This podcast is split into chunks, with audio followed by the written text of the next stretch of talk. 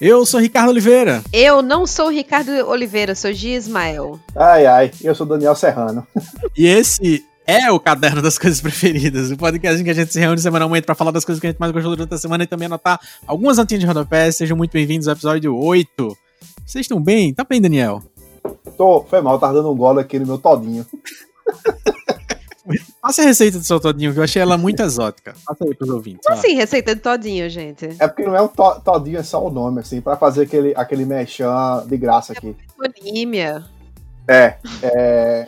Água, gelo, leite em pó, leite condensado, creme de leite e Nescau. Eu não sei as medidas, você vai botando conforme seu coração mandar. Rapaz, parabéns. A diabetes vem de, de, de né? brinde. Também conhecido como bomba de lactose. Ah, Muito minha, minha glicose é baixa, muito provavelmente por causa do meu hipotireoidismo, otário. Ih! É, assim que a gente começa o episódio. Excelente. Com dicas de saúde com Daniel Serrano. Se você tem bom. talvez você possa caprichar bastante no açúcar. é essa a dica. Vai, chama Drauzio Varela. Aí depois o cara bota a culpa do peso no hipotireoidismo, né? Não, é a culpa do hipo- hipotireoidismo. Por quê? Porque eu como um saco de açúcar todo dia. Ai, ai, a gente merece. Vamos, vamos nessa aqui. Eu vou começar logo colocando no enrascada aqui, Gi, pra ela contar o que é a coisa preferida da semana dela, porque ela se atrasou pra gravação, porque estavam usufruindo da sua coisa preferida Ah, da semana. Agora não pode. Agora é, ah, fala a tua coisa preferida. Quando eu tenho uma coisa preferida e estou usufruindo, vocês ficam me julgando? É isso? Ele tá aqui pra isso, amigo. Ah, é, é verdade. Então vamos lá, né, gente? Eu vou falar da minha dica da semana, minha coisa preferida da semana, porque como o Ricardo falou, de fato, eu me atrasei pra gravar porque eu estava numa última partida de um maravilhoso Battle Royale que estreou, é, estreou não, que foi lançado agora no mês de agosto, no começo do mês de agosto, na PSN e para PC também, ou seja, na Steam, que é um jogo chamado Fall Guys Ultimate Knockout. Gente, que jogo divertido da bexiga é Fall Guys. Ele é tão divertido, divertido inclusive, que ele foi lançado agora no dia, se não me engano, foi 4 de agosto na PSN. E ele já se tornou, menos de um mês depois, o jogo mais baixado da história da PSN. Eu tô com muita inveja. É, Eu tô, eu tô doido pra jogar esse jogo, velho, desde a estreia. Meu Deus do céu, como eu quero jogar. Pois é, em um mês de lançamento. E aí ele, a estratégia foi bem interessante da PlayStation, porque ele foi lançado como game gratuito, né, da na PS Plus. Então muita gente já baixou na PS Plus quando ele tava de graça, mas é, abriram também para, se eu não me engano, para as assinaturas regulares, né, na, na PSN. E aí no na Steam o game tá custando, acho que 20 dólares, ou seja, não sei, tá o quê? 10 reais o dólar? Mas, por aí. Que é isso? mas tá custando aí uns 60 reais, eu acho, o jogo. E, gente, vale cada centavo. Deixa eu explicar pra vocês o que é, que é o jogo, porque ele é muito simples de jogabilidade, é um jogo simples de cenário e tudo mais, e talvez por isso ele seja tão viciante. Ele é um jogo que entra pra uma das nossas categorias aqui desse podcast, chamada categoria Olimpíadas do Faustão. Pode crer aí. e é um jogo que é baseado nesses nesses game shows, né, que a gente via na década de 90 e até hoje em dia na Netflix a gente falou do, do jogo da lava, né, do Ultimate Beastmaster, e é basicamente isso, você começa uma partida do jogo entrando numa sala com 60 pessoas aleatórias do mundo inteiro, e aí você precisa passar por quatro etapas de uma mesma é, turma, digamos assim, de 60 jogadores. A cada etapa que você vai passando, de desafios, de obstáculos, algumas pessoas são eliminadas. E aí, essa foi a primeira vez, eu tô jogando faz uma semana o jogo, e hoje, antes de começar o podcast, foi a primeira vez que eu cheguei na terceira etapa, são quatro etapas. É muito difícil o jogo, só que ele não é tão difícil ao ponto de você não querer jogar, vocês entendem? Tipo, ele é, ele é desafiador, Sim. porque ele exige muita sorte, muito mais do que jogabilidade. Só que ele é, é muito dinâmico. Tipo, quando você perde uma jogada, você não precisa esperar terminar aquele turno e ver todo mundo ganhando. Você pode, tipo, em um minuto, você sai e começa outra partida. Então ele é muito dinâmico, além de ser muito engraçadinho, os feijõezinhos pulando e caindo, e ele tem uns barulhinhos bem gostosos de ouvir, sabe? Barulhinhos gostosos. Então, eles Paulo, fizeram uns barulhinhos assim gostosos, tipo barulhinho de bolinha es- es- estourando, sabe? De. Não sei, gente. É muito, é muito prazeroso o jogo.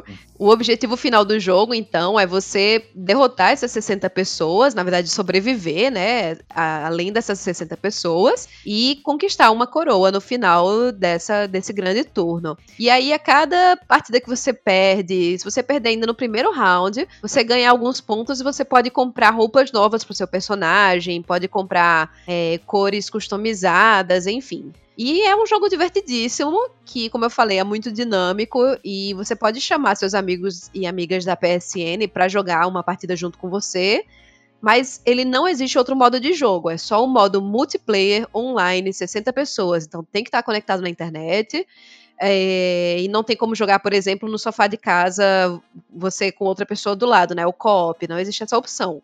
E aí, enfim, o jogo é, tá sempre se atualizando. Se tem algum, alguma reclamação, né, de servidor e tal, eles estão sempre atualizando. E já anunciaram que vai ter uma segunda temporada pro jogo. De tamanho foi o sucesso, né? Eles não estavam esperando que os servidores foram- fossem ficar tão carregados e as pessoas fossem zerar tão rápido as possibilidades de, de batalhas. E, enfim, é isso. Fica aí essa dica. Vocês viram o trailer, gente? Vocês viram alguma coisa desse jogo? Eu já vi, eu vi trailer e eu vi também alguns gameplays já, que eu achei bem divertido. Mas eu só quero é, discordar de você quando fala que são os feijõezinhos fofinhos, porque a- os criadores já falaram que a altura oficial de um Fall Guy é 1,70. Putz, Isso não faz sentido, não. isso, gente. Aí, um, um, algum ilustrador, vou procurar isso depois, acho que foi uma ilustradora, que fez uma arte no, no, no Twitter, que ela desenhou um Fall Guy como se fosse um mecha, aí tem uma pessoa dentro pilotando ele, tá ligado? Pra justificar o 1,70m. E é- ficou tão bonita a arte que ela fez como se fosse um Raul X, e a galera da conta é, retweetou e fez, ok, isso aqui é oficial agora, tá? Caraca, pode crer, eu vou querer ver isso. Que doideira. Cara. Pra mim eram, eram tipo jujubinhas, Pois jujubas é. correndo, rolando. E aí É, não faz todo E tem a sentido. galera que fez a versão mais dark, né? Que é uns bonecão bombados assim, porque quando falaram que ele tinha 1,70m. Eu, esses dias, inclusive, eu assisti, acho que 10 minutos do O Chão é Lava, como é que é o nome da série da Netflix? Jogo da lava. É, isso. O Jogo da Lava. Eu achei tão ruim, mas tão ruim, que eu fiquei... Eu acho que a culpa foi de Fall Guys, que, na verdade, Fall Guys é tão mais interessante de você assistir que aquela série, porque te- tem uma... Tem um elemento muito interessante específico de Fall Guys, que é, além da nostalgia que remete é, tanto pra gente especificamente a Olimpíada de Faustão, mas remete também aos, aos game shows japoneses, né, principalmente. Hum. É, que provavelmente é de onde veio, né, as Olimpíadas de Faustão, se brincar. E os, os game shows japoneses são bem mais exóticos, né, tem umas coisas bem diferentes, e tem umas coisas que eu lembro especificamente de ter visto no, no- no- nos primórdios do YouTube. Só que tem, o em Fall Guys tem esse elemento de que é, é, é meio que todo mundo sem voz, né? Você não tem, não tem expressão facial, não tem expressão oral. É, é tudo meio que um mistério ali. Você não sabe quem é o cara que tá te trollando, o cara que te derrubou, se é um homem, se é uma mulher, se é um japonês, se é um americano. Não faz, tipo, isso não faz diferença pro jogo e torna ao mesmo tempo a coisa mais neutra, mas ao mesmo tempo, ao mesmo tempo mais divertida. E que, e que me fez ficar muito afim de jogar. Eu, inclusive, só não tô jogando ainda por puro vacilo, porque na Steam tá mais barato, é 35 reais o jogo, é 39, eu acho, no máximo Uhum. na Steam. Que é mais, mais barato que do, do que o. Do que na PSN. Só que a vantagem da PSN é que quem tava no PSN Plus baixou de graça no começo. É, né? até, até ontem, na verdade, tava de graça. Até ontem, no caso, até segunda-feira, dia 31, tava de graça. É, e eu lembrei de um, não sei se eu falei naquele episódio, no primeiro episódio aqui da gente, que foi um game show que eu amava, que era Lendas do Templo Perdido, que era da Nickelodeon. Vocês lembram disso? Vocês chegaram Não. Não. Ai, gente, enfim, era muito legal. Era tipo uma, uma grande dessas gincanas, só que ao invés de ser um, uma. Como é que se diz? Um, uma pista em frente era como se fosse um prédio, né? Ele, as, os personagens subiam um grande prédio que tinha um corte assim horizontal. Você via toda a estrutura do prédio. E era tipo uma coisa meio Indiana Jones inspirado, sabe? Era bem legal.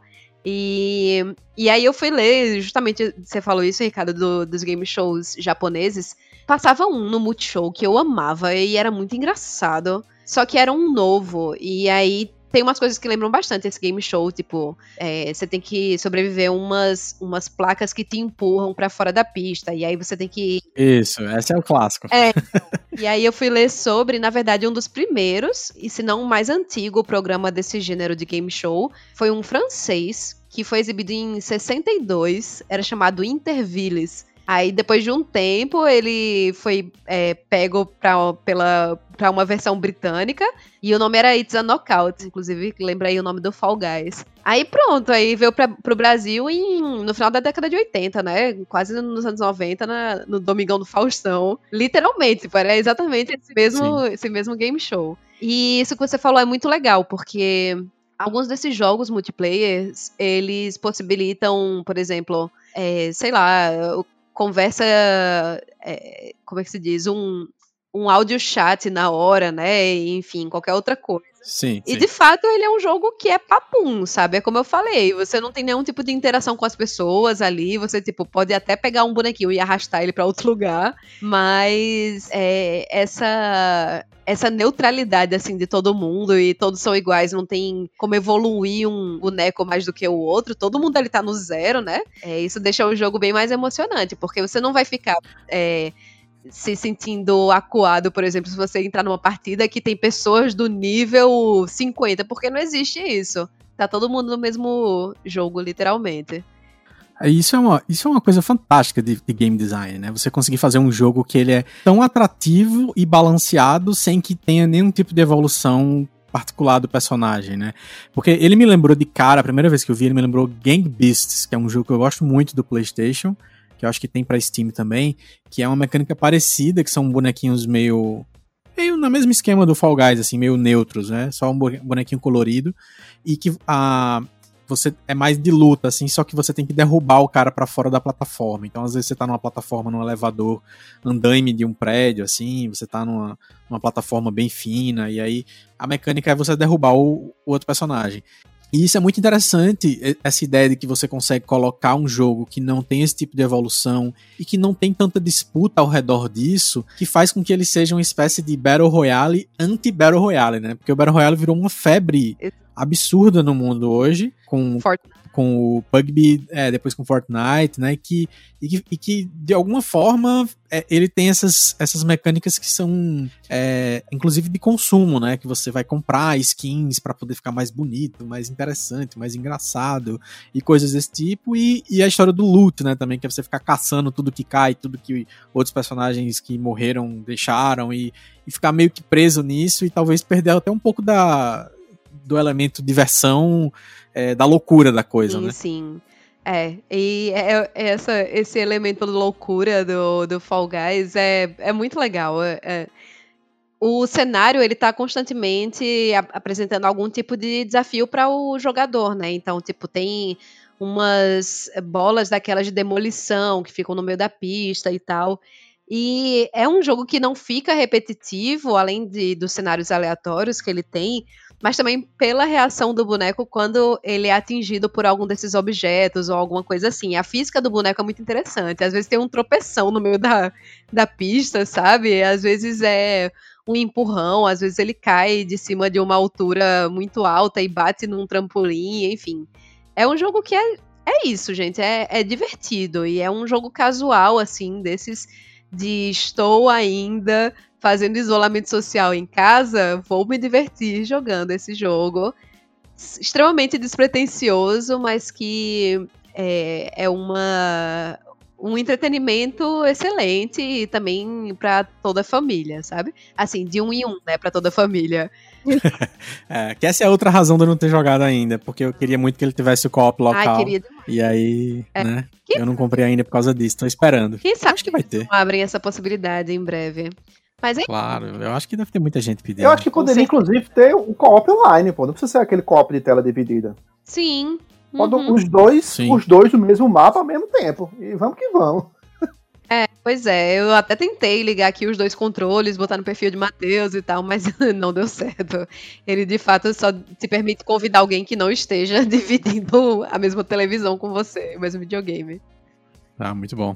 E aí, Daniel, qual a sua coisa preferida da semana? Minha coisa preferida da semana é uma série do YouTube Originals que recentemente estreou na Netflix chamada Cobra Kai, que é a continuação de Karate Kid, agora colocando Johnny Lawrence, interpretado por William Zakbar, como protagonista da série, que era o vilão do Karate Kid, né? O, o, o bully de Karate Kid, agora ele é o centro da história de Cobra Kai. E, bicho, pra começo de história, eu eu comecei a assistir bem despretensioso. Ah, será que essa série é realmente boa? E quando a gente menos esperou, eu e, e Bela aqui, a gente já tava tipo no quarto episódio e achando o máximo e se divertindo e rindo, porque é uma das poucas séries que eu vi uma continuação ser tão boa. Talvez pelo fato de que praticamente todo o elenco de Karate Kid meio que ficou tá meio apagado hoje em dia, né? Tava meio apagado até então fazendo umas pontas aqui, outra colar, mas nenhum virou um super astro. E isso meio que proporcionou todo mundo poder voltar pra série, que foi uma surpresa minha. Eu achei que a série ia se focar no personagem do Johnny Lawrence e o, o personagem do Daniel LaRusso, ele, ele apareceu uma vez ou outra. Mas não, velho, os bichos estão lá desde o começo, eles são antagonistas novamente. Só que é, agora, como a Ra disse, né, sobre a ótica do, do Johnny Lawrence. E assim, ela recupera muito bem o clima dos anos 80, sabe? Tipo, algumas montagens, alguns takes. Você vê que é propositalmente feito para remeter a, aos filmes que eram feitos naquela época, mas é, sem deixar passar e, e, é, o contraste com os dias atuais. E o personagem do John Lawrence é muito isso. É, ele é um cara que está preso na década de, de 80 nos dias atuais, né? Ele tá, é atormentado por, pela derrota dele, é um cara que, tipo, não conseguia arrumar um emprego, ele virou, virou meio que um loser, né? Enquanto o Sim. Daniel LaRusso, ele é, montou uma concessionária de carros importados. Não, é, é uma é uma premissa fantástica, velho. A premissa que eles arrumaram pra poder retomar, assim. E de, e de dar uma invertida também, né? De os antagonistas se Isso, inverterem, é. né? Que, Aí, assim, o, o Johnny Lawrence, ele continua sendo um vilão no começo, né? Vai ser aquela... Assim, você nota já desde o começo que vai ser a clássica história de redenção, né? O cara que era o vilão, aí ele agora começa a é, passar por tudo aquilo que o mocinho passou no filme da década de 80. Então agora ele é meio que um loser, ele não é mais o popular, digamos assim. É, ele tá lá embaixo, ele tá lá embaixo da pirâmide social, por assim dizer. E o, o Daniel LaRusso, o Karate Kid, ele é um cara bem sucedido, tem aquela família modelinho norte-americana, aquele, aquele dia que amanhece assoviando, frita panquecas, aquela coisa bem, bem certinha, e ele meio que acaba sem querer, muitas vezes, se tornando o bullying da história também. Mas a, a- vai, vai tudo se balanceando, e o mais legal que eu acho é a interação do Johnny Lawrence com um dos alunos lá, né? Porque assim que o cara chega, o cara é. O, aluno dele, se eu não me engano, é, não sei se é descendente direto, acredito que seja, de latinos, e a, a primeira troca de falas com o personagem Johnny Lawrence é: ele vai pedir informação e o Johnny Lawrence faz. Ah, beleza, mais imigrantes aqui agora. Chega você. meu, ca- Caraca, chega toma um choque com o brutality né, do cara. Mas assim, o contraste dele com, com os personagens mais novos é justamente esse contraste de, de gerações que é muito bom, porque o cara, tipo, ele é um bully ainda, ele é, ele é totalmente politicamente incorreto, fala coisas que não deve, é, tem comentários muito errados, e ao- aos poucos ele vai sendo confrontado com as situações e vai revendo alguns posicionamentos dele, o que eu achei legal até, porque não ficou aquele momento palestrinha, né? Ah, não, isso aqui é errado, você não deve falar isso. Mas você consegue acompanhar, além do raciocínio do personagem, ele realmente vendo que aquele tá errado e dando uma mudada, né? Ou seja, deram uma humanizada naquele vilão bidimensional do primeiro filme pra abrir mais e fazer uma série. E, bicho, é muito divertida. É como se você estivesse assistindo um grande filme de Sessão da Tarde dos anos 80, só que dividido em uma série e vai fluindo, super leve, super engraçado. Gostei muito, velho. Quando eu vi também semana passada, inclusive Aliás, acho que foi no fim de semana, né, que entrou na Netflix. E você até mandou uma mensagem no nosso grupo falando: Ah, entrou Cobra Kai. Eu tinha visto no mesmo dia que tinha é. entrado.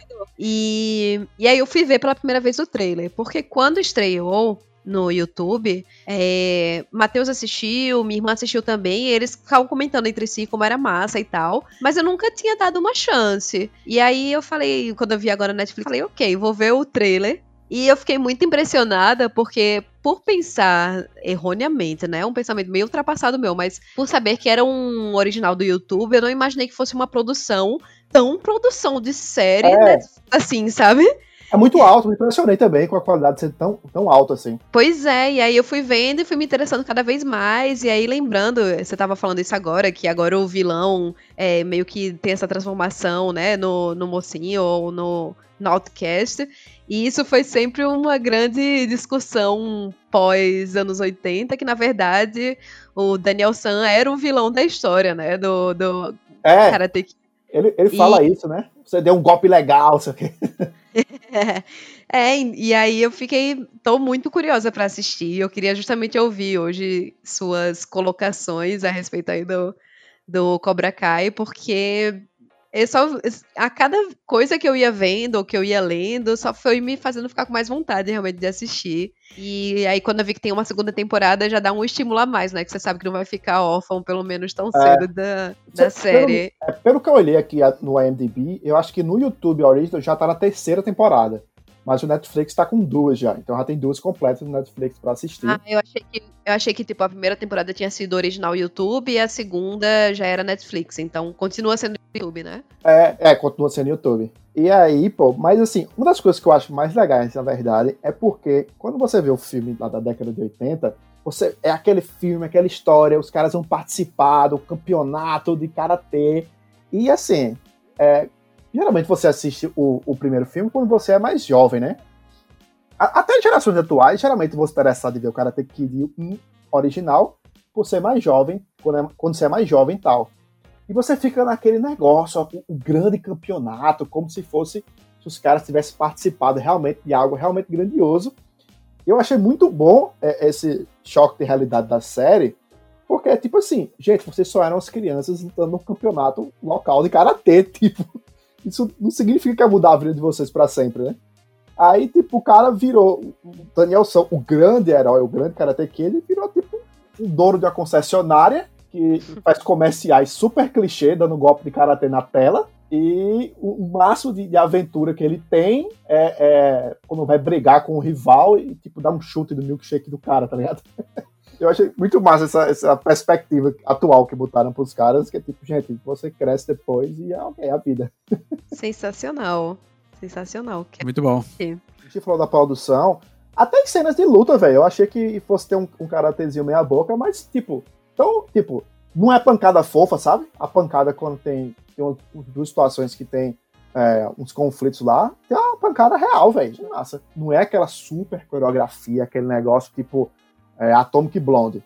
Mas é tipo, é tipo, ó, vamos fazer o feijão com arroz e faz certinho. Excelente. Mais alguma, mais alguma adendo? Não, porque se eu falar mais, vai ser mais spoiler, assista, é legal.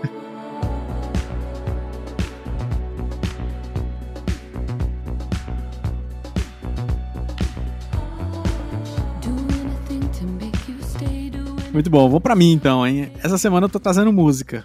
É legal que a gente intercalou bem direitinho hoje, hein? Videogame, série.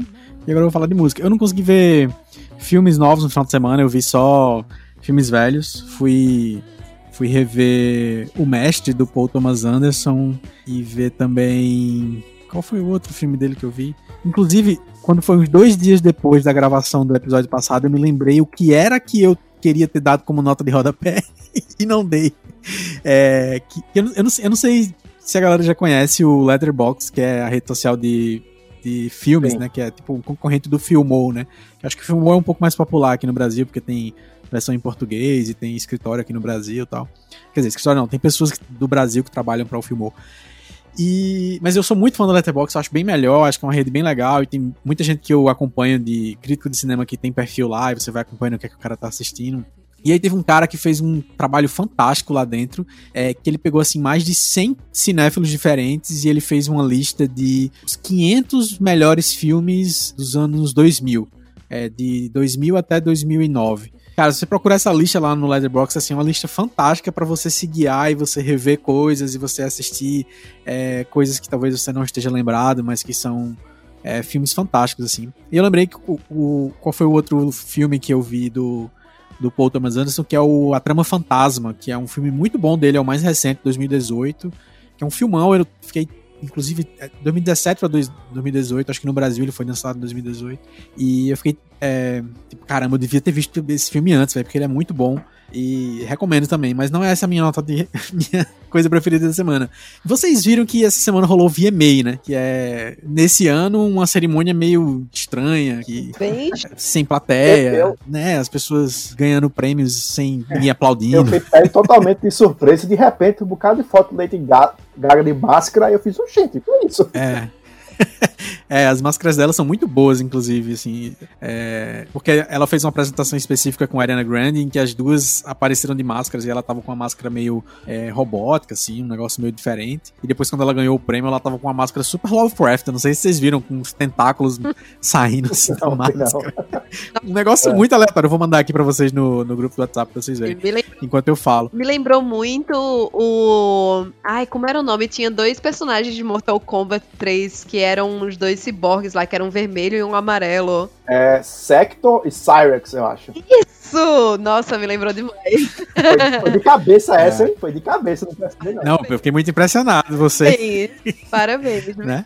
Mas ela, ela, enfim, ela é uma figura nas, nos figurinos, né? Sempre manda muito bem e chama super atenção. Mas o VMA foi isso, assim, foi uma festa de premiação em que Lady Gaga, Ariana Grande, o BTS lá, o grupo de K-pop, The Weeknd foram os grandes vencedores da noite. Aí o The, The Weeknd fez uma apresentação memorável, assim, num, na cobertura de um prédio em Nova York, fez uns fogos de artifício que parecia ano novo. Imagina a galera que não tava sabendo de nada e de repente tava tendo uns fogos de artifício gigantescos, velho, assim, que era um negócio que lá do helicóptero já parecia gigante. Imagina o cara que tá ali do lado do prédio dele. Mas eu fiquei de olho em algumas coisas que, que tiveram por lá, e especialmente nessa apresentação da Ariana Grande com, com a Lady Gaga, que tem um, um clima retrô, né, voltando na música pop, assim. Acho que do ano. A, a, música pop sempre flerta com coisas dos anos 80, né? Virou meio que um padrão. Só que meio que dos, dos últimos meses pra cá, talvez do final do ano passado pra cá, começaram a sair alguns lançamentos que são mais anos 90, né? Acho que a gente tinha até comentado isso no, quando eu falei de. O que foi que eu falei? Você... Quando eu falei de Taylor Swift, que a gente falou sobre Dua Lipa, né? Não foi aquelas coisas que a gente falou, aí você falou, ah, a Ariana Grande, lembra algumas coisas de Mariah Carey dos anos 90, não foi isso? Exato. É, e aí eu, eu percebi que tem essa. tá rolando essa nostalgia específica de, da música pop dos anos 90.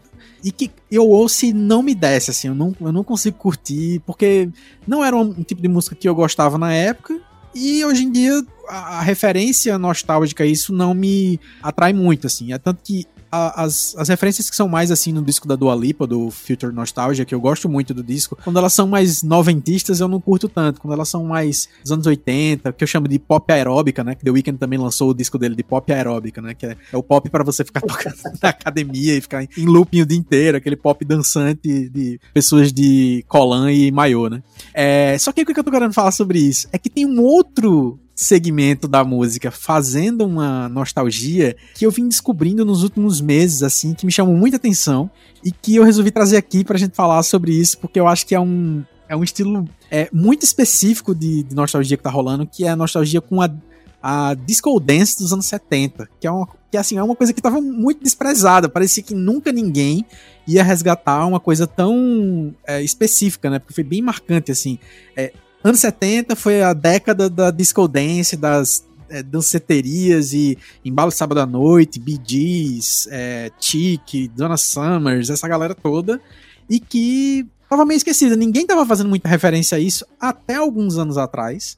Naquele último disco do Daft Punk, começou a aparecer algumas coisas, e aí é, o Daft Punk fez. É, tipo, o Get Lucky já tem uma pegada um pouco mais anos 70, meio disco. Eles resgataram até alguns dos caras que eram referências, né? Tipo o Nile Rodgers, que é um cara que que era o, guitarrista dos anos 70, dos anos 80. O assim. Giovanni. É, o Giovanni Giorgio também. Tipo, uma galera, a galera dos sintetizadores, né? Que, enfim, que ele sempre. O Daft Punk tem uma coisa nostálgica muito evidente desde o começo, né? E sempre foi a melhor coisa deles, foi essa a capacidade de misturar a música que eles amam, que é antiga, com uma atualização é, eletrônica e tal. Só que aí o que aconteceu? Eles lançaram o, o, Random Access Memories e a coisa ficou meio ali. Eu não vi ninguém mais fazendo alguma coisa muito parecida. E é um disco já de 2013. Só que quando foi esse ano, logo no começo assim da pandemia, eu acho que em março, eu lembro que eu coloquei no Twitter alguém me indica aí um disco bom para ouvir. E aí o grande Felipe Matheus, que é um amigo aí de longa data do, das internets, depois a gente trabalhou junto e tal, ele me indicou um negócio chamado Parcels, ou Parcels, eu não sei qual é a pronúncia mais adequada. Eu não sei se o ouvinte do caderno já ouviu, se algum de vocês já ouviram, mas é uma coisa que eu vou até botar pra tocar aqui um pouquinho. Cara, é muito diferente assim, mas ao mesmo tempo você consegue sentir muito claramente essa influência é, dos, dos anos 70 na, na, na sonoridade. Ouve só.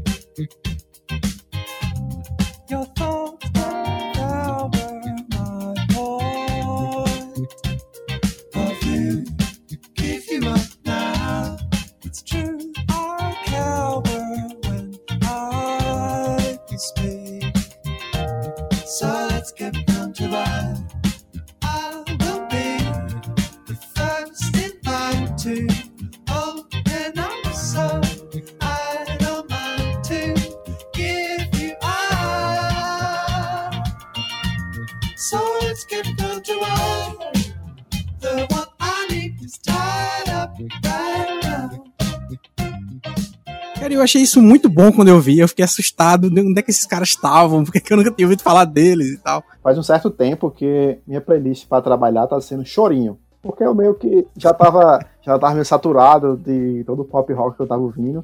E o chorinho deu uma revigorada. Mas essa, esse trecho que tu botou me deu muita vontade de fazer uma playlist disso pra ficar tocando enquanto eu tô trabalhando, velho. Pois é, é, muito é muito bom, bom porque é animado. É, é. Né? E, então mas não é animado demais a ponto de atrapalhar a concentração, Exato. assim e tal. E esse disco, assim, na verdade é o seguinte: eles lançaram o primeiro disco deles em 2018 e eles foram meio que apadrinhados pelo Daft Punk mesmo. Então eles são abençoados por Jesus, né? Porque o nome de um dos, o nome de um dos Daft Punks é Gui Manuel, o Homem Cristo, né?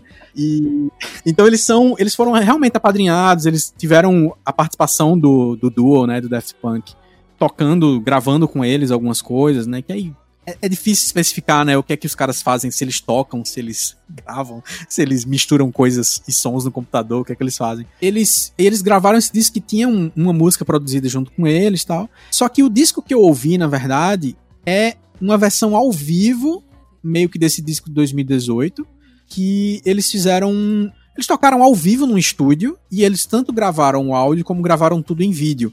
Então, se você coloca Parcels Volume 1 é, no YouTube, você consegue assistir isso na íntegra e é muito legal. Algumas descobertas, porque primeiro de cada é um primeiro de cara assim, é um monte de branquelo australiano tocando.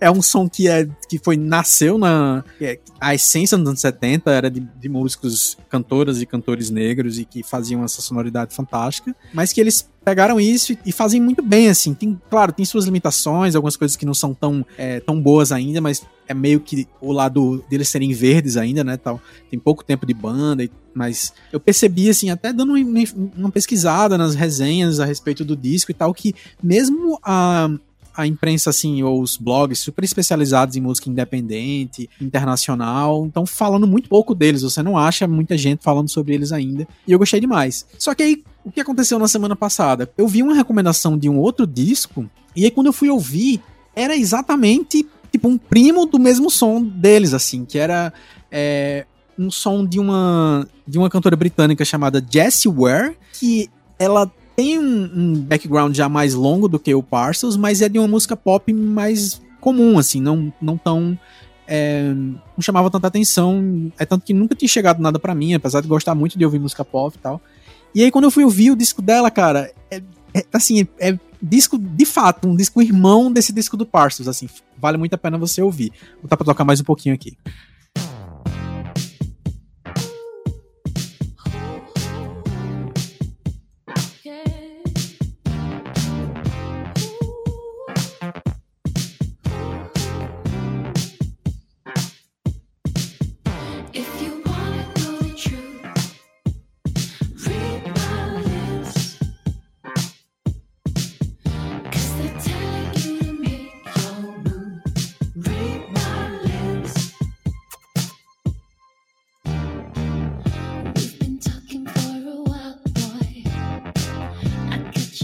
Inclusive, se procurar no YouTube, você vai ver que ela fez vários clipes desse, desse disco, que foi um disco lançado aí nesse primeiro semestre também, de 2020 que chama What's Your Pleasure, que é o nome do disco, e que tem várias músicas muito boas, a Spotlight, que é a primeira. Inclusive, eu deixei Spotlight tocando aqui para testar, é, pra, pra nossa gravação. Daniel entrou já disse: Caramba, tô, tô gostando desse som aí, velho.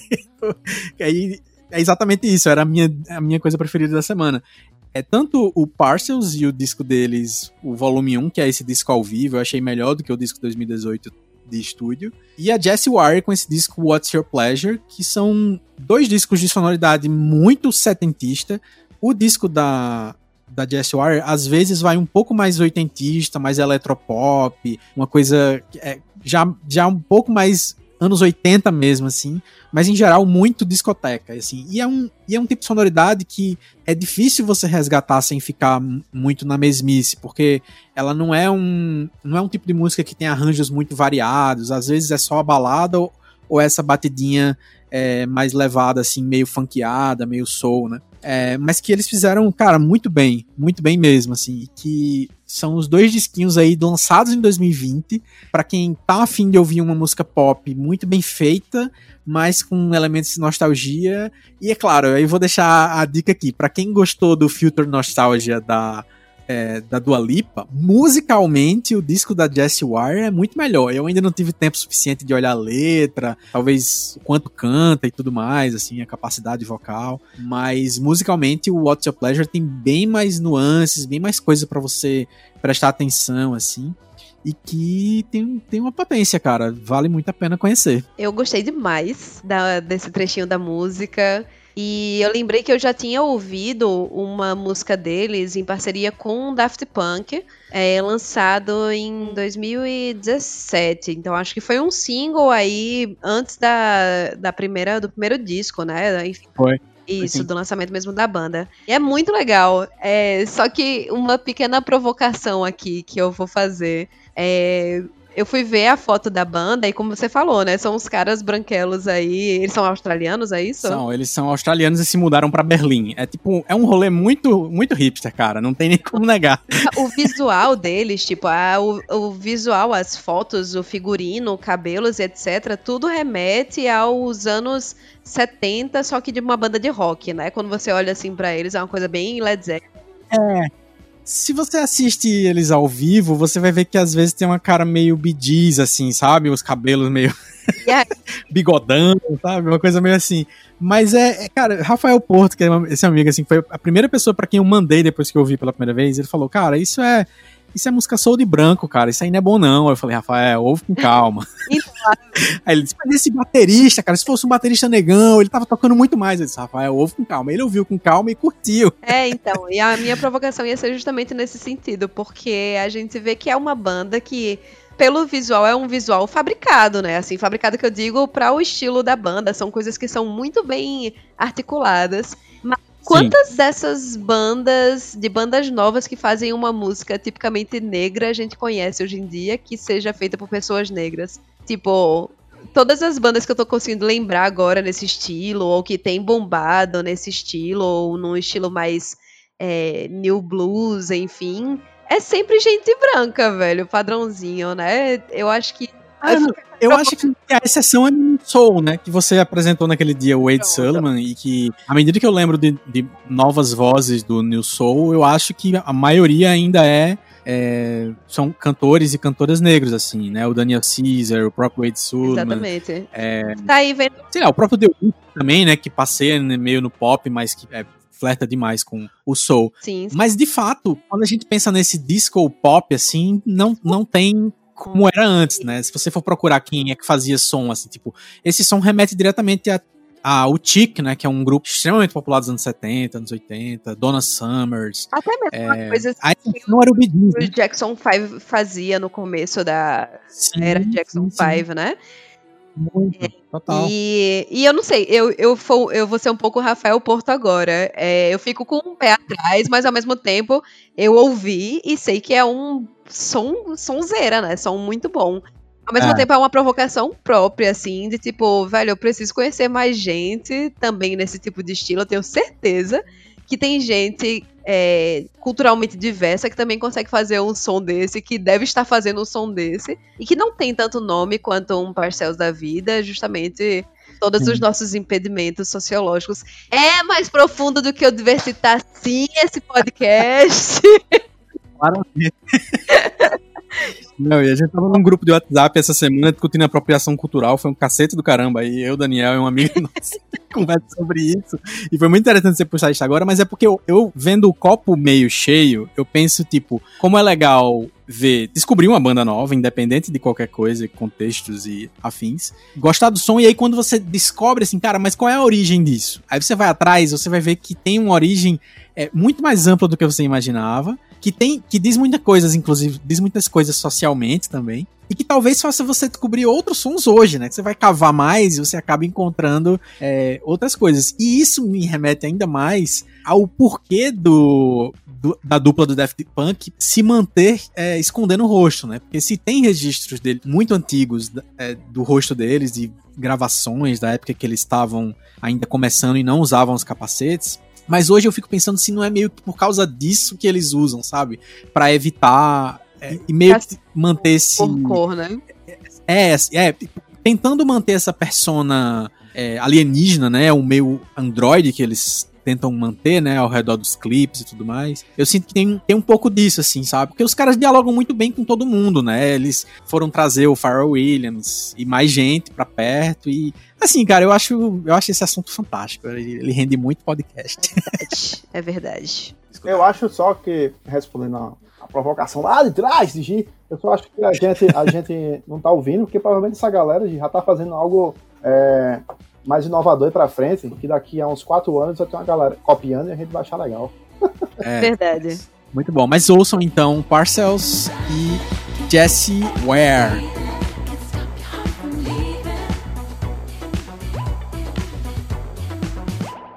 Vamos para as nossas notinhas de rodapé. É, Gi, o que é que tem pra gente hoje? Olha, Pra adicionar. Vamos lá.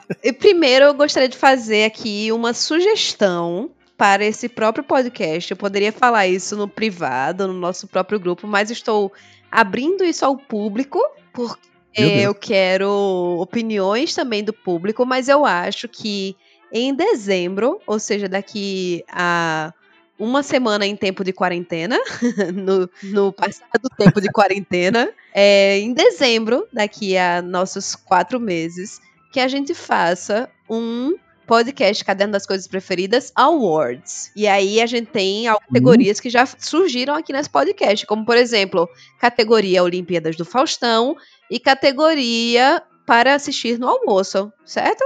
Fica aqui, Claro, certamente. fica aqui essa já essa Doido. Essa eu- ação fim do ano. Não vou mentir que, que eu, já, eu já tava de olho em como que a gente poderia fazer isso e eu fiquei pensando, seria muito doido se a gente pegasse e fizesse um caderno de verdade, tá ligado? A gente fosse escrever à mão e escrevesse os melhores à mão mesmo. Depois encaminhasse, mandasse pra todos os Doideira. Não, enfim, mas é, brincadeiras à parte, era a ideia da gente realmente fazer depois, né? Mas pra isso a gente precisa, inclusive, ouvir mais dos ouvintes, né? Você precisa mandar pra gente as suas coisas preferidas da semana. Preciso. Pra quando for lá em dezembro a gente fazer a votação. É, né? e aí a minha dica de rodapé dessa, dessa semana vai uma dica de rodapé da categoria pra assistir no almoço. É uma. A gente tá indicando muita coisa pra assistir no almoço, né? Mas, mas, gente, foi uma série que eu me deparei assim, aleatoriamente, sabe? Sei lá, passou o fim de semana. já tinha acabado Lucifer, já tava naquele limbo entre séries, e falei, rapaz, eu vou dar play nessa aqui. E era Jane the Virgin, que tá disponível na Netflix. E aí, você já, você sabe que série é essa, Jane the Virgin? Cara, eu já ouvi esse, esse, alguma coisa The Virgin já. mil vezes, mas não sei se é a mesma coisa. É. Assim. é. já tá na quinta temporada, sabe? A série é de 2015, mas eu comecei a assistir essa semana. E, gente, é uma série que que é tipo, é, é bem comédia romântica, sabe? É, ela pega coisas de telenovelas, porque ela tem muita referência a telenovelas é, de língua espanhola, né? Digamos assim, as telenovelas mexicanas, enfim. E cria uma, uma série americana pegando umas referências aí desse público latino. E é uma série que, que conta. A premissa dela me pegou no primeiro episódio, então achei interessante e fui continuar, porque ela não é tão telenovela assim. Ela tem umas coisas que são, tipo, uma rival, um plot twist. E a série, ela, ela ironiza essas. Ela satiriza, aliás, essas próprias pegadas que ela tem de telenovela e tem uma narração em off bem interessante. E aí a premissa da série é que existe uma garota chamada Jane. É, que, se eu não me engano, a família dela é colombiana, eu acho que é isso. E Jane é uma garota que resolveu, que desculpa, que escolheu esperar para o casamento para ter sua primeira relação sexual. E ela está noiva de um cara. E aí ela vai fazer um belo dia um exame de uh, Papa Nicolau, né, com a ginecologista. E a ginecologista, por acidente, insemina ela artificialmente. Meu Deus, o que é isso? É, isso é no primeiro episódio. E aí a Jane, a Virgin, a Virgem, ela engravida acidentalmente por causa de um erro médico. E aí são vários desenrolares que tem, românticos e máfia russa e não sei o que lá, que vai aparecendo na série, isso na primeira temporada já. Máfia russa? É, não é russa, na verdade, é uma, uma máfia é, tcheca. Não, só o fato ah, de máfia ah, tá. já. Não, é. Se fosse Rússia, não fazia sentido, não. a, a tcheca, ok. Ufa, aí sim, né? Aí é isso, gente. É uma série divertida, assim, pra assistir no almoço. São muitos episódios, né? São cinco temporadas e cada temporada tem seus 20 episódios de 30 minutos. Então é bem, bem leve, assim. Tô achando divertido. É bem tem umas coisas bem comédia romântica mesmo, mas quando tem comédia é engraçadinha e tal, é uma série leve aí para assistir. Se você estiver procurando alguma dessas séries leves e de boas, eu estou nesse momento, então estou me dividindo entre Jane the Virgin, é, mais ou menos à tarde, que é quando eu tô no limbo do almoço e trabalho da manhã e trabalho da tarde, e à noite, quando meu esposo chega do trabalho, assistimos juntos Community. Desde o começo estou assistindo. Sim. Então ficam, ficam essas duas sugestões aí de séries gostosas e divertidas e curtinhas para assistir. Community principalmente, porque sem defeitos. É muito bom, né? É, eu ia, eu ia justamente perguntar quais eram as séries é, comfort, é, tipo as séries de conforto de vocês, assim, o que, é que vocês assistem sempre, que estão sempre assistindo, que são, geralmente são séries longas, né, que a gente faz uhum. isso. É, porque, tipo, a minha é Gilmore Girls, eu tô reassistindo com, com Raíssa, porque eu não vi toda a série, eu vi muita coisa espaçada, na, vendo na televisão mesmo, né, na época que tava passando ainda na Warner. É, e aí tem umas descobertas muito curiosas, cara, esses dias, assim. É, primeiro que do nada aparece Remy Malek, que fez o... que fez... Como é que é o nome dele, caraca? Mais um dia. Mr. Robot? Mr. Robot. Ou Fred Mercury. Não. Fred Mercury, exatamente. Que fez o Fred Mercury. E aí ele aparece numa cena lá muito, muito pequena, assim, um negócio minúsculo na série. Ele aparece super novinho. É, tipo, ele é de 81, então ele devia ter tipo uns 18, 19 anos, provavelmente, quando apareceu lá. Provavelmente um dos primeiros papéis dele da vida. E outra coisa super curiosa que mais pra frente na série aparece a banda The Shins, que é uma banda que eu gosto muito e que é, do nada tá tocando na série e você na época, assim, provavelmente, tipo, era o The Shins, essa banda independente qualquer aí, que tá tocando na série. Mas quando você vai ver hoje em dia, que é uma banda bem maior, já mais conhecida e tá no meio da série. Mas Gilmore Girls é, tipo, tem sido a série comfort TV, assim, além de The Office, que vai intercalando entre ela e The Office, que tô seguindo também para terminar. Mas. Tu tem, Daniel, a série é Community também ou é Friends? Bicho, então, eu, eu só vejo a ideia de Comfort Series, porque eu odeio rever coisas. Nossa, meu Deus. Aí, tipo assim, aqui em casa tem a, a, a série padrão de looping é Friends, né? Que a, a Mol tá revendo aí, ela quer me igualar. Eu, eu durante a minha vida, eu acabei vendo várias vezes, porque eu vi uma vez corrida, aí revi outra vez corrida inteira junto com ela, com ela não tinha visto ainda. Mas contando os vários episódios que eu já vi aleatório, eu acho que eu já devo ter visto umas quatro vezes. Foi a única coisa que eu acho que eu vi muito, assim. Mas. Oh, fora, eu também fora sou. Isso, fora isso, eu, eu também não, eu não, não ficar revendo, não, velho. Não, era o que eu ia falar. Eu também não sou pessoa de ficar revendo série. Tanto que eu acredito que Community esteja sendo a primeira série da minha vida que eu parei para rever os episódios. Porque normalmente eu assisto tudo e há uma jornada naquele momento e parei. Ou então eu vou assistir alguma série pra, tipo, tentar me acompanhar da história, né? Se eu deixei ela um tempo. Mas de fato eu não sou de reassistir séries.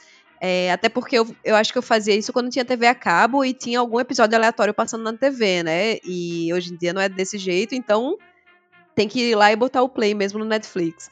É, e aí, Community tá sendo essa série, velho. Tá sendo essa série maravilhosa de assistir.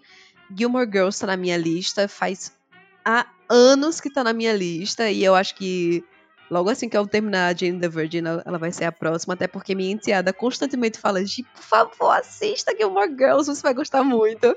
E eu lembro de ter assistido na Warner, assim, episódios jogados. É, e do mesmo jeito que eu assistia The Office também, com episódios aleatórios. E aí, só nesse ano, né, no, no streaming, que eu parei pra assistir tudo. E eu acho que The Office é outra série que eu com certeza reassistiria. Mas por enquanto, as minhas as duas de conforto estão sendo Jane the Virgin e.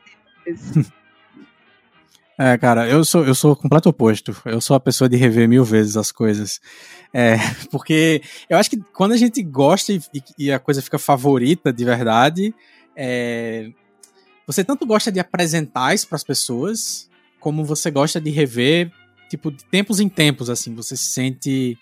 É, eu sinto necessidade de rever algumas coisas de tempos em tempos. E filmes específicos ou do mesmo jeito que a gente ouve disco tantas vezes, eu acho, assim, eles trazem sentimentos específicos pra gente quando a gente ouve a primeira vez e revê.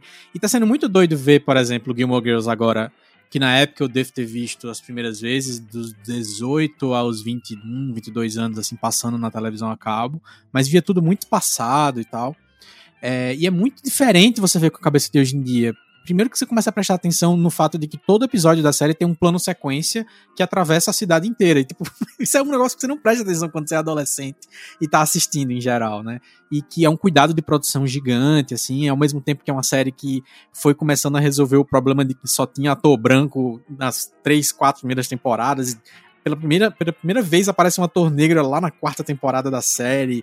E é coisas muito específicas que a gente olha com um olhar de hoje em dia, assim, que é muito interessante de ver. É, eu, enfim, eu gosto demais de rever as coisas. Mas não tudo, né? Tem coisas que a gente não quer rever porque não pegou tanto, né? Não, não vira coisa é, favorita. O, esse, esse o lance isso. de apresentar, beleza, é, eu já revi muita coisa apresentando, tá? Facilmente pra Bela, assim, Sim. coisa que eu ouvi, falei, oh, eu preciso ver isso aqui. Aí eu revejo de boa apresen, apresentando. Mas, tipo, se eu já vi, já apresentei pra ela, às vezes ela quer rever, aí, tipo, eu fico, não, por favor, vamos ver outra coisa. Aí já vi, eu já lhe apresentei. É, mas é, é, engraçado tu falar isso, porque eu sinto que, que tem uma coisa de que é, só dá para rever se for uma razão muito específica, né? Assim, é, tipo, tem, tem, um, tem uma. Tipo, eu quero apresentar, então a gente vai rever e é, e é bem é. isso, né? Mas eu ia fazer uma observação falando de Gilmore Girls que eu esqueci. É que do mesmo jeito que você vê com outros olhos quando você tá mais velho, pode ser que você, que é ouvinte do Caderno das Coisas Preferidas e ouviu Diversitar, não tenha prestado atenção na frase a minha enteada me diz para eu assistir. E essa frase, ela diz muito sobre como é ouvir o podcast Diversitar naquela época, em 2015, e ouvir o caderno hoje, porque você de repente descobre que Giovana, que era a pessoa que a gente ficava tirando onda por ser nova demais, agora tem dois enteados, não é só uma enteada, é. não. Ai, é o tipo de coisa que já entrou no meu vocabulário, então para mim é normal. Tipo, Não, porque não sei o que lá, eu, minha enteada, a gente tava assistindo uma é. série, a gente tava bebendo um vinho aqui em casa. E tem esse detalhe, né? Porque minha enteada, nós temos. São nove anos de diferença, né? Eu sou nove anos mais velha, mais velha do que ela. Então tem isso, né? Aí também tem o. Mas não é como se ela fosse uma criança, né? não. né? É nove anos mais velha, mas ela tá, já passou dos 18. Então ela tem 20 então... anos e eu estou aqui nos meus 29. É isso. É verdade, eu não tinha pego a frase inteira. Estava bebendo um vinho com a minha enteada. É. É muito peculiar. É, é muito, é. muito. Eu quis pontuar para deixar isso bem marcado aqui. E, e, outras coisas que mudam, né? Essa semana eu fui dar uma olhada nas estatísticas do podcast e foi confirmado é, que o Caderno das Coisas Preferidas tem audiência prioritariamente feminina, que é o completo oposto do que era o podcast Diversitar. É, assim, majoritariamente, coisa de 70% da audiência do podcast é é mulher. E isso é muito diferente, cara, da época do podcast, porque mostra, inclusive, a relação que o brasileiro tem com o podcast hoje é diferente da tempos atrás, que era uma, uma mídia muito de homens nerds, né? Sempre foi muito isso, assim.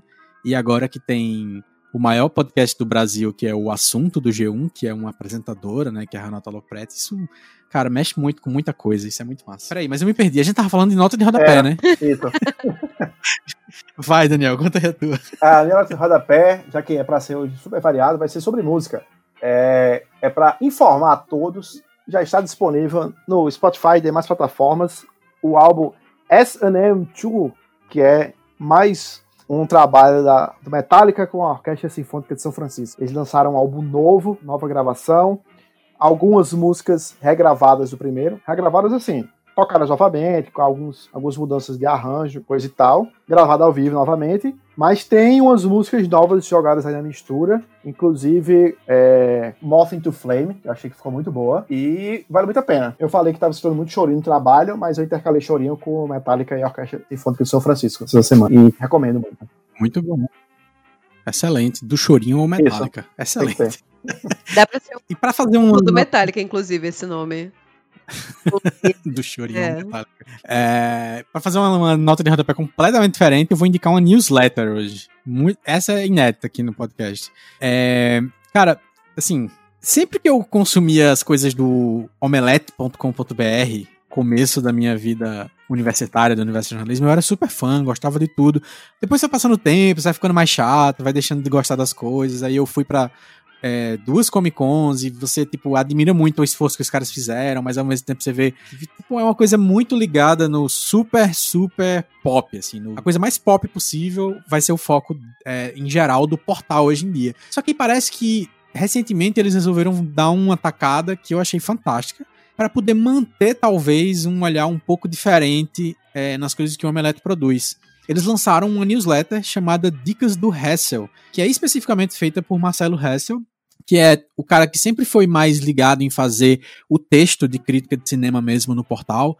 É, todos os outros faziam, do, do, trio, e depois os outros colaboradores do Omelete também fazem, é, faziam e fazem. Mas o Hessel sempre foi o cara que mais do começo, assim, para quem acompanhava, e, e, quem acompanha ele nas redes sociais sabe que o universo pop é o que tá no Omelete, ele não é necessariamente o cara que só gosta dessas coisas. E é exatamente isso a newsletter, assim, é excelente. Basicamente é uma newsletter em que toda semana ele manda para você várias dicas do que assistir em streaming. São newsletters temáticas. Então, tipo, tem uma newsletter aqui, por exemplo, que foi em março, que foi no mês que ele, ele puxou o gancho do mês internacional da mulher, e ele fez uma newsletter chamada Sete Mulheres e um Destino. E que basicamente ele vai indicando filmes dirigidos por mulheres. E aí são, sei lá, de seis a oito filmes que ele indica, todos disponíveis em streaming, só que por várias coisas serem é, um pouco mais fora do circuito super comercial, ele a, as indicações às vezes são de streams que também não são tão populares assim, como inclusive é uma, talvez seja uma segunda nota de rodapé aqui, é que hoje em dia a gente está vivendo uma época em que Amazon e Netflix, principalmente, os dois grandes players aí de, de streaming, eles abandonaram muito a ideia de ter catálogos com coisas clássicas ou investir muito em cinema independente. A Netflix ainda tem algumas coisas, mais do que a Amazon de cinema brasileiro, cinema independente, mas assim, é muito pouco ainda e não é o que eles focam na divulgação, tipo, na, nas redes sociais e tal. Eles pegam mais pelo grande comercial que vai render mais assinantes e tal. Então, a gente hoje tem, eu sinto que isso vai acontecendo, sei lá, 2017, 2018 para cá, um crescimento muito grande de streamings que são focados em cinema independente, fora do circuito de, das grandes salas dos multiplex. Então tem o Look, que é um, um streaming que é bastante focado nisso, apesar de também ter um catálogo bem pop. Tem o MUBI, que é só de filmes é, também independentes, fora do circuito. E aí começam a ter uns muito pequenininhos, inclusive, que é o SP Cineplay, o Belas Artes, que são é, até algumas instituições lá de São Paulo que montaram seus próprios catálogos online. Às vezes fazem é, festivais online, rolaram vários, estão rolando vários, inclusive, é, nesses últimos, nessas últimas semanas e devem rolar, a Mostra de São Paulo, a Mostra do Rio esse ano, to todos devem ser online, gratuito e tudo mais. E aí, para amarrar aí o, o porquê de assinar essa newsletter, é que ela realmente é muito boa, cara.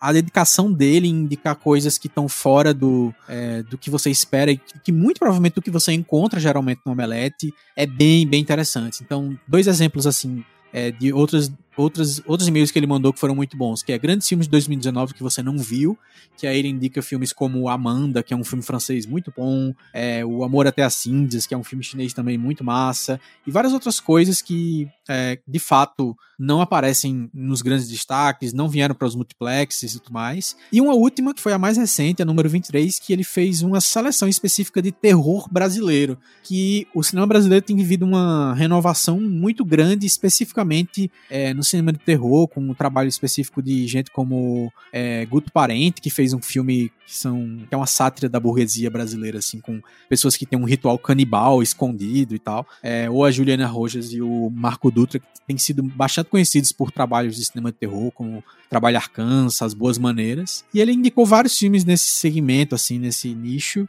é, nesse gênero de cinema, especificamente brasileiros. Então, e aí ele vai mostrando onde você pode assistir. Algumas coisas estão na Netflix, por exemplo. É, e, enfim, é um trabalho de curadoria muito bem feito e que eu recomendo demais. E é news, newsletter gratuita, você vai lá no Omelete, é, deve ter um lugarzinho lá que você acha lá, newsletter do Hessel, chamada Dicas do Hessel, e que vale a pena para Muito provavelmente é fonte, vai ser fonte de coisas que a gente vai assistir e indicar aqui no caderno. Você tá, enfim, vai, vai é, cavar junto com a gente também coisas para assistir, para indicar e tudo mais. É isso. Very good. Very, Very good, very much. Very...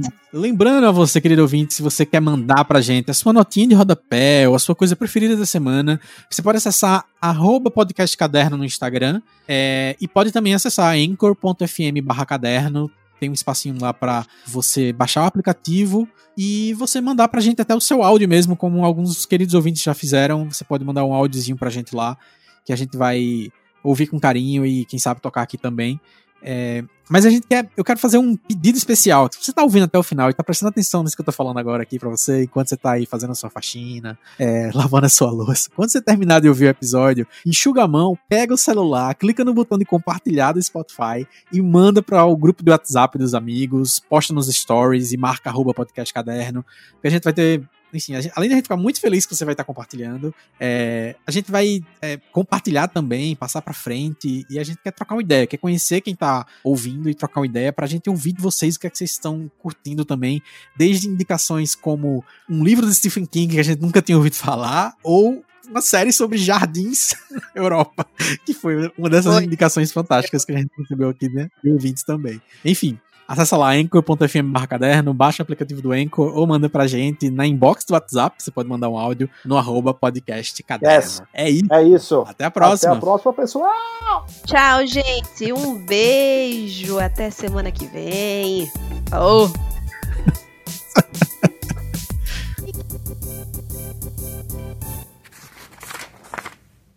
Foi uma super despedida. Até semana é. que vem. Meu Usem máscara. Isso, sim, é isso que eu tava querendo dizer. Dodô. Aí eu amo aquele cumprimento assim que o povo faz. Rup, rup, rup, parceiro. É. Não, tem, tem, também aquele que é como você tá passando de carro perto por alguém, você vai. Ah,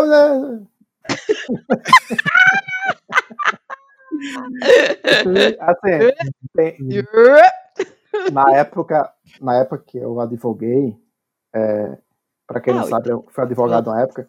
Tinha um que, era, que eu, ah, velho, me dava nos nervos, mas a galera falava direto e me dava uma agonia que era passar pelo outro fazia. Meu desembargador. Isso é muito Unip, meu Deus É. do céu. Calma, Não, tá não. ainda. Não restringe, não restringe aí só a universidade, não, amigo. É, é o ambiente inteiro. É, não. É, o ambiente de direito. É, era né? muito, é muito, Unip é direito. Unip é sinônimo de é direito. muito cara. lame, né, velho? Ah, e pra mim o melhor é consagrado. E Aí consagrado. é fácil. É, Aí não, eu, eu- eu- tem, uma, tem uma felicidadezinha muito específica de, de ver gírias crentes virando gírias É hipsters verdade. É internet. verdade. É um negócio muito. dá um prazer muito peculiar, assim. Às vezes você tem né? desgosto e às vezes você feliz, sabe? É uma mistura. Não, mas, mas consagrado coisas, foi uma que realmente alcançou um status muito bom. E embuste também, É. gente. Eu fiquei sabendo que embuste é de igreja, veja só. assim. É embuste? Essa aí eu tô por Não. fora. Não, É? não. Eu nunca vi isso em igreja, não. É, De igreja que eu sei é meu consagrado, meu abençoado e as gírias baseadas em versículos mesmo, né? Que Senhor, tu me sondas, né? Que é quando a pessoa tá desesperada. um ou glória também. É É. tipo, ah, esse embuste. É tipo encosto. Este embuste. É, encosto sim, mas embuste nunca. Pois é, aqui estou ardilosa. vocês. Eu tô por fora. Muito bom. Mas nada se compara com o padre fazendo leilão de lasanha e balançando na rede. Vocês? Gente, eu fiquei olhando assim, tipo, eu não tô entendendo nada que tá acontecendo nesse momento. Mas não precisa entender. É só fantástico. É, só É, isso. É só É, muito bom. é sensacional aquilo. Sim, mas e aí? Acabou E o- aqui o episódio, a gente. Não, e o padre corrupto, o padre da corrupção lá de, do, do norte, que na hora que ele tava dando uma entrevista caiu um raio, vai na árvore. Meu amigo é Não, essa fantástico. do, Vocês essa do? Padre Corrupto tem o melhor trocadilho no Twitter, né? Que é a chamada era Padre Robson desviou mais de 2 bilhões, não sei o que lá. Aí o cara fez, agora ele vai ter que devolverson. Muito bom, hein? Ok. Com essa para a gravação.